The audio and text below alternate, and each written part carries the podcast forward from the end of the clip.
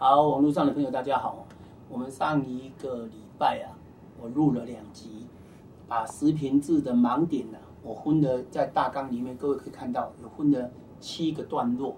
那我们上个礼拜已经把产权面积一跟二十平虚平公设比的一些基本观念呢，已经谈了。如果大家对等一下跳到第三来谈的时候，对前面有不了解的话，麻烦就去搜寻。也就我今天是谈。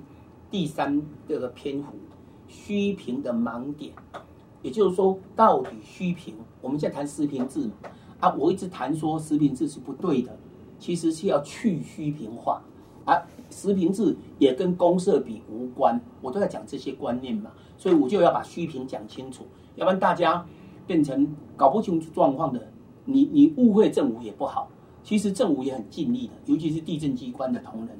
所以我们把它讲清楚，然后时代在改变嘛，那到底怎么并存一个新旧制度？这就是我录这个影音的一个基本重要点。来，啊，记不记得我们上次在讲虚平面积的时候，我现在这个是用另外一个图形，哦，同样是一个建筑面积，我也有登记面积，也有建筑产权面积，但是大都都不脱离。各位看一下对不对？专有部分你家我家嘛，所以有主建筑、附属建筑。那我这里要谈的就是说。真正的虚平，各位在主建物里面，真正的虚平在一楼的部分有骑楼，骑楼就是丁阿卡嘛。那骑楼为为什么会我会把它谈它叫做虚平？如果骑楼登记成公共设施，其实也是大家在走，世界上各各个人连连外国人来都可以走的。骑楼本来就是遮雨的啊，好或或者说那怕晒日的啊，所以结论，骑楼是公公众通行使用。但是反过来，骑楼把它登记成公共设施，算不算虚品？这可以讨论。但是现在比较最糟糕的就是把骑楼登记在一楼里面。那登记在一楼里面，对一楼来讲，假设你家是一楼，骑楼是登记在你家，有人晚上就干脆骑楼就铁铁卷门就把它放下来，因为登记在你家，你以为是专有专用，但事实上骑楼是骑楼是专有而共用。也就是，如果骑楼登记在你家，也是要供大家通行使用，而不是专有共用吗？所以登记在一楼的骑楼算不算虚平？这个就是以后我们在讨论。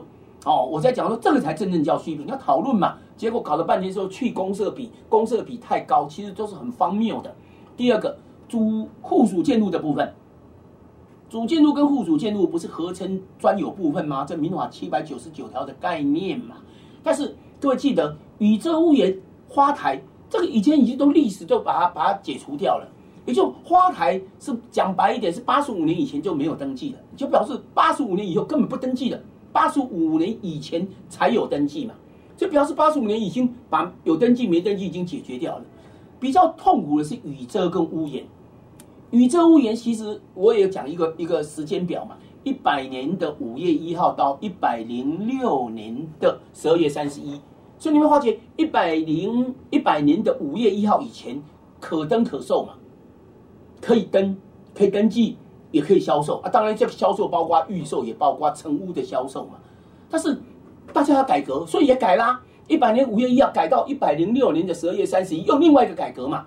这一段时间里面是可登不可售，但是糟糕。因为那时候是在针对预售屋，所以变成可登不可预售。但是一完成登记以后呢，没有人不售的，所以变成成屋也销售嘛。所以变成我讲说宇宙屋檐一国四制嘛。一百年五月一号以前，就四月三十号以前可登可售；一百年五月一号到一百零六年十二月三十一号之间，可以登不可预售，但是成屋以后可售啊，就两字啦。然后到一百零七年一月一号以后不可登啊，当然就不可销售嘛。所以时代在演变，我们这一次去虚平化，你也可以把说哦，我实名制就是去虚平化。那我们来谈第三点零的好了，四点零都没关系的，来去虚平化，这样才对嘛。那露台，我要告诉各位，露台是八十五年的时候就不能登记了，但是很奇怪哦。现在买露台还是可以登记，还是不能登记，但是有产权价值啊！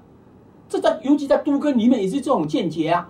什么意思？露台还可以用后面主建路的三分之一、四分之一、五分之一来买卖啊！啊，有人就会问说：王老师，为什么要三分之一、四分之一、五分之一？因为露台可能面积有大有小。你面积太大的话，当然就要后面的五分之一、四分之一嘛。但一般都三分之一嘛，啊，对不对？都是市场上的问题嘛。所以市场上本身有很多问题要法治来解决。市场上的问题你不解决，你要解决实名制，你不是在害死很多人吗？而且讲白一点，会的人搞不好可以转弯抹角，不会的人呢，就要被牺牲，何苦来哉呢？用制度来解决，我是绝对支持的。所以这个是我要告诉各位，现在只剩下阳台了。那你说阳台算不算虚平？严格讲它不算了，但是更严格严格讲就算了，因为你你不一定你买到阳台，你不是天天回家都去阳台走一走啊？好啊，即使你想在阳台。你要坐下来欣赏月亮，或者坐在那边吹风，晚上可能比较热，吹风的话，阳台搞不好换一个凳子的，也也不能翘个二郎腿呀。反正是阳台该大的不大，结果又那么小啊，有没有实用？啊，不实用的算不算虚？这个就是我要谈的地方。还有来，阳台不管你实不实用，阳台的价值等于后面的价值。你后面假设我主建物，假设你一平八十万，阳台也是一平八十万哦。阳台主建筑一平六十万，阳台也是六十万哦，合理吗？不合理才是这一次三点零要来讨论的嘛。那再来公共设施，我跟各位谈过，门厅大公，梯厅各楼层当成公，楼梯电梯梯厅嘛，水箱可能动工，可能这一栋的大工，通道走道可能也是你当成的公共或小公，都有可能呢。那你说公设就太高？工作太高很简单吧，把门厅变小，把梯厅变小，把把水箱变小，把通道走道都变小，不就 OK 的吗？但是你绝对不能讲说门厅那么小，能不能看吗？那你要把门厅扩大，人家要成本的，人家要造价，人家要空间呢。所以区域公设就是本身就是把公设面积缩小就好了。那你说把水箱，水箱也可以变小啊，但是变小哪一天缺水的时候，别人别动还没缺水，你家先缺水哦，所以。法规有人会讲说，法规不是都有一定比例吗？对嘛？啊，既然法规都有一定比例，难道你要改法规吗？难道你不怕缺水吗？那水箱现在够吗？你说法规法规够的话，为什么晚上会有人停水以后就怕没没没水洗澡？所以各位，你的需求不一定等于公众的需求，公众的需求不等于社会的需求，社会的需求不等于国家制度的需求嘛？结论还是一句话：先搞懂了，我们再来谈制度的改变。所以虚平就是不死，所以我一直提醒大家，车工里面可能车道隐藏在打工才是问题所在嘛。啊，既然这样问题所在，我另外又丢了一个问题的。那像我们现在登记地级车辆实施规则，里面有讲说哦，建筑师的使用执照是到 B 中心，结果我们现在登记可以登记到 B 外园哦。但是后来也改了，地下层的一样到 B 中心，但是地面层的。啊，就到 B 外园哦！啊，一定有人会讲说啊，为什么改革改革一半？各位，每次重要改革不是各位想象中的那么容易，好吗？即使立法院要改，立法院也不一定每个人的声音都跟我们一样。当然，每一个每一个团体，每一个压力都会出现在某一个立法的过程嘛。所以这一次，哎，地上层可以登记到 B 外园哦，地下层还得到 B 中心，合不合理？不是我今天要跟各位讨论的，我只告诉各位，产权面积比各位想象中的复杂嘛。我在讲这些嘛，还是回来一句话嘛，大家都进入状况以后，我们再来谈制度的改革了。所以来，各位看一下，所以我们回复一下，以去化的部分，你看看一百年五月一号，一百零六年十一月一号去化的雨遮屋檐，然后平台也改为阳台，然后限制车道进入大宫，这是一百年六月十五哦，在这里还有盲点，这里。啊，各位，你一定会讲说啊，盲点要赶快解决啊！地震局官没办法解决嘛，因为这个是建筑师的图样嘛，建筑师在设计的时候有他的规划嘛，有他的的的的设计目的嘛。那要改革可以呀，就是这些要不要并入？那我随便举个例，各位哪一天你如果到朋友家或你家住大楼，好，我是假设，不管你家住公寓住大楼，反正你注意哪一天到朋友家。他们家的地下大楼哈，十二楼以上哦，搞不好二十楼，搞不好三十楼，不要讨论。就是它的 B one 有没有可能有一些接客的，有一些公共的车位，那个就是大公啊。然后到 B two 呢，车道下去也可能做大公啊。那我先问各位啊，那 B two、B 三、B 四都是车工啊？那你就会讲说，那车工到底是大还是小？问题就出在交易习惯嘛。我们现在买车位是算个数嘛，买车位是不算面积嘛，看对不对？大车位两百万，大车位三百万啊，小车位三百的可能变两百八，变两百五，两百的搞不好变一百八，变一百六，不知道，没关系，市场行情嘛。啊，其他的，你的车位到底是大小啊？多少平？没人管。你的车位有没有包括车道？没人 care，没人关心。所以，既然你不关心，在产权的登记过程里面有没有灌入大功？一灌入，但是一灌入的话呢，就是限制嘛。但是限制要谁去找？要地政士嘛。所以我一直鼓励这个社会，不管你交易多频繁，你一定要自定自己指定代书嘛，指定地政士嘛。而且我们现在地震室全国会在推双地震室嘛，买方找地震室，卖方找地震室，两个地震室去监察你的产权对不对，产权有没有虚平，你的产权有没有盲点，你产权有没有讲白一点嘛，产权有没有不好嘛？那你就讲说产权产权有什么不好，而就是产权不清啊，有必要讲到这么白吗？但是有些是去化用仍然存在啊，八十五年六月四号入台。到现在不登记了，但是事实上还可以计价。我刚刚不是讲说面一面积的大小有三分之一、四分之一、五分之一吗？这是假设有约定专用权哦。很多露台说不定还没有约定专用权哦。我用白话讲好吗？没登记的露台就是公有共用，就是公共设施。既然是公共设施，楼上楼下都可以来用。你不能讲说从你家出来。那我楼上楼上我就租丢垃圾到到我家去，因为公社嘛，公社不是我丢下去啊，就给管委会去扫就好啦。但是在你家的前面哦，所以这个会很争议的。那你就讲说，那我就要约定专用，对嘛？住户规约约定给你这一户专门使用。我先反问各位，有吗？你住户规约有写吗？你区所结的会议有决议吗？如果没有呢？没有就有争议了。现在很多旧大楼都还这样子，甚至很很多十年以上的，十年以内大概不会了，可能都还有争议嘛。因为八十五年修法到现在，其其实已经，哎，各位你看看，也差不多将近二十五六七七年哦。但是很抱歉，可能在登记过程里面有猫腻嘛。所以我再讲一个，然后我们就先停止一下，就是我在提醒大家，我们现在登记到 B 外延。假设登记到 B 外延，刚刚不是讲吗？B 中心到 B 外延啊，面积折减，你会同意吗？你我不知道哦，你已经有房子了，你会不会同意？啊，还没有房子要去都根，你都根以后，你最好是面积多一点好，还是小一点好？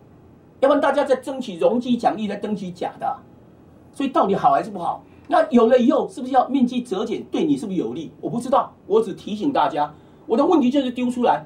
那最后一一一篇，我再来谈具体建议嘛。所以结论，各位记不记得？去虚平化就是公社比，很多人就把公社比扯在一起。我就说公社比跟去虚平化没关嘛。唯一的虚平化就是这里因为隐藏的虚平，主线路骑楼户主线路有宇宙屋檐，但是已经过了，已经过了期了。但是露台呢，可能还在这里面。车道呢，科照可能隐藏在车工，还是隐藏到大工。也就是说，事实上。我们的整个虚平啊，政府跟地震机关、地震的法令是有在改变的。那什么叫做三点零版？三点零版是我我这次假设的，因为事实上已经到二点零了。啊，从一开始去虚平化，然后呢把雨遮屋檐呐，然后把它拿掉以后呢，事实上已经跑到二点零版了。那跑到二点零版以后呢，三点零是我提醒大家的，以二点零我所谈的啊七楼。计价，假设的骑楼，因为我一直认为你骑楼不是讲是专有共用吗？骑楼不是登记在一楼里面吗？我想问各位，骑楼就不登记吗？还是登记在大公？或者这个骑楼的计价不要跟一楼一样？哎，各位要注意哦，以台北市平均的预售物的房价都是七十万到八十万，再怎么旧的也六十万五十万嘛。啊，骑楼就等于五六十，等于七八十，你认为合理吗？还有最重要是不止，你平均一个新的楼层七八十万，一楼可能三百万呢，一楼是一般楼上的两倍两倍半呢，那表示骑楼一平的是三百万呢，骑楼一平两百万合理吗？各位，还有阳台平台，我们在二点零的时候跟各位讲了，其实阳台平台改革以后呢，跟室内是同价吗？露台不是露台不是有讲过？我们讲露台的时候，不是讲说有三分之一、四分之五分之一吗？阳台要不要也跟着减价？但是我还是告诉各位哦，我在提醒说，跟室内同价的不合理，跟主建筑同价的现在的盲点嘛。但是你要去问哦，如果以后计价把它改三分之一、四分之一、五分之一，原地主现在要卖的卖主会不会反对？这是我顾虑的。所以三点零版是还没有实施哦，是我们在假设的。啊，你一定会讲说，王老师，你干嘛假设那么多啊？都有人要讲实实平制的，而且政府政府也讲说，他几几个礼拜里面要提出实平制，我当然要先预防啊，我要让大家知道啊。你不管实平制以后改变怎么样，我就告诉你旧的东西你要怎么计价，还有新的东西要不要计价，还是去化以后的通通不计价？问题很多嘛。我只是把问题先丢出来，我我我我不是主其政者啊，我只能提建议啊。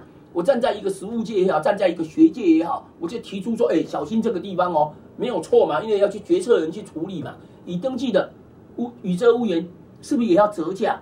但是要注意哦，折价就是调降哦，是不是达到你原来说高房价把它调下来的需求？我不清楚，我也不反对，我只是提醒说。为政者要注意，我提醒说，我们的民意代表你要小心。还有呢，你会不会影响到原屋主的利益？原屋主的利益就等于他熬以后要卖的时候的利益嘛。还有要都根的时候，利益也会相对的减少嘛。要想到这么多嘛。再来，所以结论去公社化就是缩水嘛。我不是在上一集已经讲过了吗？门厅变小，梯厅也变小，楼电梯也变小。水箱储水室也变小，通道走道变窄，公共设备也减少。可以啊，去公社你就公社太多，你不是去讲公社太多不应该，那就都减少吧。以后也没什么图书室，也没什么健身房啊，也减少规划都可以做得到。但是市场会不会接受？还有原屋主会不会接受？还有啊讨论都跟的原地主会不会接受？这个才是我要的后提醒大家的后遗症。所以公设比根本不是问题嘛，公设比是设计出来的嘛，你不要设计不就好了吗？但是变小，你要吗？你现在的门厅很漂亮，所以就有价值啊，一平可以七十万八十万的门厅，把它变成只只是只是一个三四平，你看看你家的价值会不会降低？所以则结论就是，产权面积就会影响到产权价值，就会影响到切身人的利益，对买房子的人呢不一定有帮助，但对卖房子人绝对有伤害，那怎么办？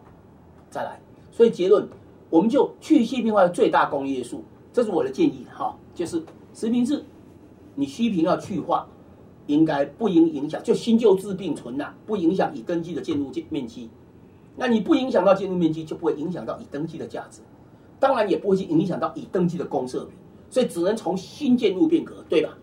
我们以前以前宇宙物业，我从一百年五月一号到一百零六年十二月三十一，到一零七年一月一号，不是就是这样子吗？这样并存，其实社会上是可以接受的，是可以接受的。那种不是减少登记面积哦，否则你就影响产权价值哦。所以很多人要变革，先伤害别人，这就不应该嘛。这会反弹嘛，这会社会就就就就就会迷惘嘛，啊，就会误会政府嘛，啊，变革者一定惹来满身骚嘛。再来，什么最大公约数？除了这样以外，各位看一下公共设施。注意哦，人徽不登记哦。我的意思就是，公共设施也要登记嘛。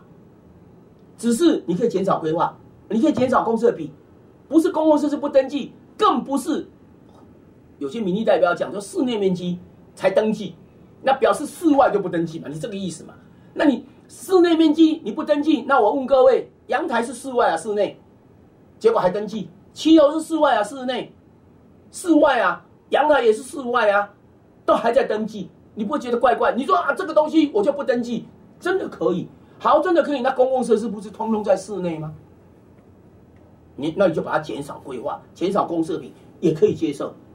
我只是要为政者也好，我要立法者也好，我要行政机关也好，我要实务界也好，我要民众一般社会大众要搞都根的，您通通要先搞清楚。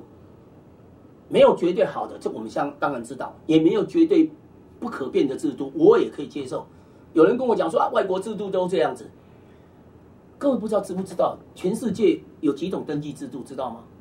有法国的契记制、德国的权利登记制、澳洲的托人式制，跟跟中华民国台湾的平均地权地机制嘛。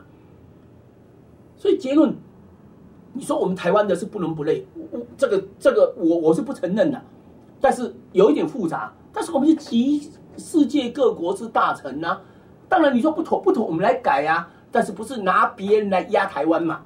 这不不对嘛？所以结论，我第四篇才要跟大家跟各位谈到虚平的现实。所以我这一集只是提醒大家，公社比不是重点，公社的大小可以解决，但不是不登记。好，我们这一节到这里为止，谢谢。